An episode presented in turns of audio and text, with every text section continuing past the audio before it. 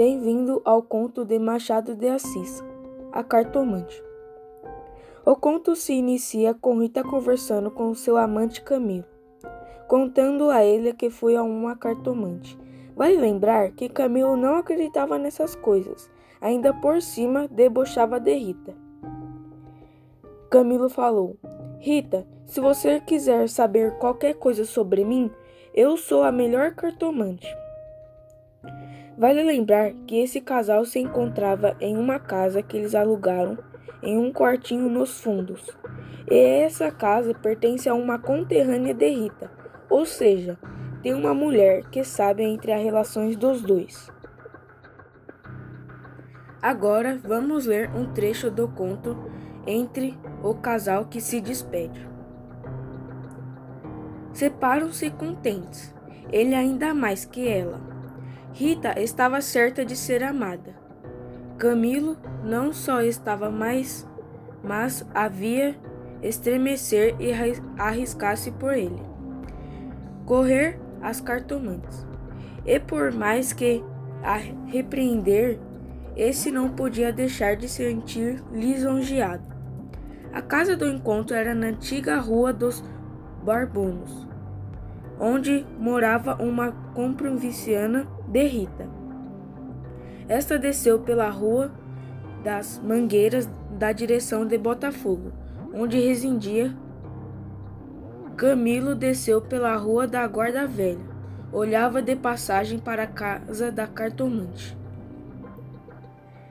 Neste momento, a narrativa para e temos uma volta em que o leitor vai conhecer a origem desse romance. Vilela e Camilo eram amigos de infância. Camilo sempre teve uma postura mais esponjada, um bom vivã. Vilela, sempre focado nos estudos, acabou se tornando juiz.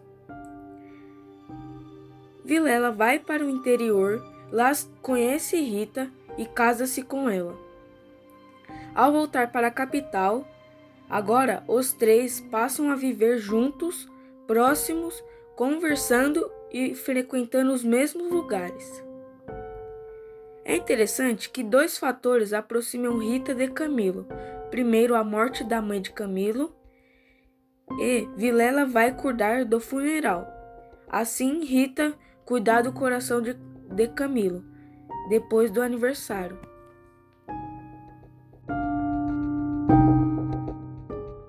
Verdade de tudo isso é que ele adorava passar horas ao lado dela por ser quase uma irmã, mas o principal de tudo isso era por ela ser mulher e bonita. Tinha ela como uma inspiração. Eles liam os mesmos livros, iam juntos a teatros e passeios, e Camilo ainda ensinou a jogar dama e xadrez, e jogavam às noites, até que chegou o seu aniversário recebeu de Vilela uma rica bengala de presente e de Rita apenas um cartão com o vulgar cumprimento a lápis. Camilo nessa hora quis fugir, mas não podia mais. Rita foi se aproximando dele como uma serpente e fez-lhe estralar os seus ossos e pingou uma gota de veneno em sua boca.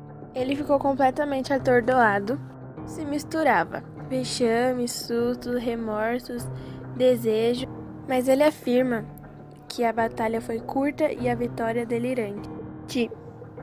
Não demorou muito para seus sapatos se acomodassem ao seu pé e ambos querer ir embora, com os braços cruzados, pisando folgamente por cima de ervas e pedregulhos, sem padecer muito, mas com algumas saudades, quando estavam se ausentes um do outro. Em um certo dia, Camilo recebeu uma carta anônima que lhe chamava de imoral e pérfido, dizendo que a aventura era sábida de todos. Camilo teve muito medo e, para desviar todas as suspeitas, ele começou a evitar as visitas na casa de Vilela. Um certo dia, Camilo recebeu uma carta anônima que lhe chamava de imoral e pérfido, dizendo que a aventura era sabida de todos.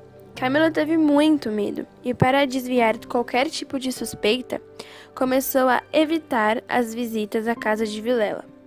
Não demorou muito para as pessoas perceberem a ausência de Camilo e logo em seguida ele respondia que era por um simples motivo de uma paixão frívola de rapaz. E as ausências só se prolongavam. Portanto, não demorou muito para todas as visitas se cessarem por inteira. Por esse simples motivo, Rita, desconfiada e muito medrosa, correu à cartomante para poder consultá-la sobre a verdadeira história que acontecia sobre Camilo. As semanas corriam e Camilo recebeu mais duas ou três cartas anônimas, tão apaixonadas que nem pareciam ser advertência da sua virtude, mas sim para uma pretendente. Tal foi a opinião de Rita por palavras mal compostas. Formulou este pensamento. Mas não foi por isso que Camilo tinha ficado sossegado. Ele temia muito que esse anônimo possa ter sido Vilela. E Rita apenas concordou que era possível, bem dizendo: Eu levo os subscritos para comprar a letra com a das cartas que lá apareceram. Se alguma for igual, aguardo-a e a rasgo. Nada apareceu, mas não demorou muito tempo para Vilela começar a mostrar-se sóbria, falando pouco como já o desconfiado. Rita, se sentindo segura-se para demonstrar sua opinião, simplesmente comentou que achava que Camilo deveria tornar a casa deles, conversar com o marido para poder ouvir a confidência de algum negócio particular. Camilo divergia. Apareceu depois de tantos meses. Era confirmar a suspeita ou denúncia. No dia seguinte, Camilo recebe um bilhete de Vilela escrito: Vem, já já a nossa capa. Preciso falar-te sem demora. Era quase meio-dia. Camilo saiu de casa e na rua começou a pensar que seria mais natural chamá-lo ao escritório. Mas por que em casa? Tudo indicava que poderia ser uma matéria especial e que a letra fosse realidade ou ilusão ficou-se toda trêmula. Mas ele combinou tudo isso com as notícias da véspera, dizendo: Vem, já já, a nossa capa. Preciso falar-te sem demora. Repetia ele com os olhos no papel. Rita estava dominada e aflita, e Vilela indignado esperando-o chegar para matá-lo. Camilo estava com medo, mas não pensou em recuar e continuou andando. No caminho, lembrou-se de ir à casa para ver se Rita havia lhe deixado algum recado que explicasse aquilo, mas não tinha nada e nem ninguém. Então voltou ao caminho. Ele começara a imaginar que haviam sido descobertos. Podia ter sido uma denúncia anônima, até mesmo da pessoa das cartas.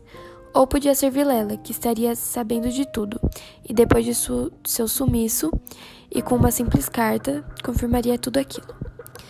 Ele não relia mais o bilhete, mas as palavras estavam em sua cabeça e ainda sendo murmuradas pela voz de Vilela. Ele até pensou em ir armado, mas logo desistiu dessa ideia. O tempo estava passando. Quase no fim da rua da Guarda Velha, o tio Buri teve que parar por conta de uma carroça que havia caído. E Camilo reparou que do lado esquerdo da rua estava a casa da cartomante. Ele nunca desejou tanto acreditar naquelas cartas. A agitação dele era grande, que do fundo de suas camadas morais surgiam suas velhas crenças e as superstições. O cocheiro propôs ir para, por outro caminho, mas Camilo disse que não, pediu que esperasse. Ficou pensando na ideia de ir ver a cartomante por um tempo. Daí a pouco, o obstáculo estaria removido, e quando ele fechava os olhos, só conseguia ouvir a voz de Vilela recitando a carta. Ele pensou rapidamente em tantas coisas e a voz de sua mãe repetia-se na sua cabeça. A mesma frase do príncipe de Dinamarca rebolava-lhe dentro. Há mais coisas no céu e na terra do que sonha a filosofia. Então ele decidiu ir. Disse para o cocheiro esperar. Ele bateu e bateu na porta, mas ninguém aparecia, até que ele viu a cartomante. Ele disse que ia consultá-la. Dali subiram o sótão, por uma escada ainda pior que a primeira e mais escura. Em cima havia uma salinha, bem mal iluminada, que dava para os telhados do fundo. Os velhos trastes, paredes sombrias e tinha um ar de pobreza, que antes aumentava do que destruía o prestígio. A cartomante sentou diante da mesa, sentou do lado oposto, com as costas para a janela, de maneira que havia pouca luz de fora e batia em cheio no rosto de Camilo. Abriu uma gaveta e tirou seu baralho de cartas. Enquanto as embaralhava, olhava para ele, não de rosto, mas por baixo dos olhos. Ela era uma mulher de 40 anos, italiana, morena e magra, com grandes olhos sonsos e agudos. Botou três cartas sobre a mesa e disse-lhe: Vejamos. O que é que traz o rapaz até aqui? O senhor tem um grande susto. Camilo estava maravilhado e fez um gesto afirmativo. E quer saber, continuou ela, se lhe acontecerá alguma coisa ou não? A mim e a ela, explicou vivamente ele. A cartomante não sorriu, apenas disse para esperar. Ela pegou as cartas novamente e embaralhou. Depois colocou os três maços na mesa. Camilo estava muito ansioso. As cartas dizem-me, disse a cartomante. Camilo estava prestando atenção em cada palavra. Ela declarou que não tinha medo de nada. Nada aconteceria nenhum nem a outro. Os dois primeiros maços ferviam invejas e despeitos. Já o terceiro dizia que o amor entre eles se ligavam. A cartomante recolheu as cartas e guardou na gaveta. Camilo disse que ela fez a paz voltar ao espírito. A cartomante foi à cômoda, tirou um cacho de passas e começou a comê-las. Camilo não sabia como pagar, e então disse que as passas custam dinheiro e entregou 10 mil réis à cartomante, que fuzilava com o olhar. Vá tranquilo, vejo que os dois se gostam. Olha a escada, ela é escura. Camilo entrou em Tiburi e seguiu o caminho. Ele lembrou da carta de Vilela e percebeu que fez mal em demorar tanto. Pensou sobre os dois primeiros maços da cartomante e sobre o que dizia o terceiro. Quando Camilo chegou na casa de Vilela, empurrou o portão do jardim e, quando ia bater, a porta abriu e apareceu Vilela. Camilo pediu desculpas por não chegar tão cedo. Vilela não respondeu. Eles seguiram para uma sala interior. Chegando lá, Camilo viu Rita morta e ensanguentada no fundo do canapé. Vilela pegou pela gola e, com dois tiros, estirou Camilo morto no chão.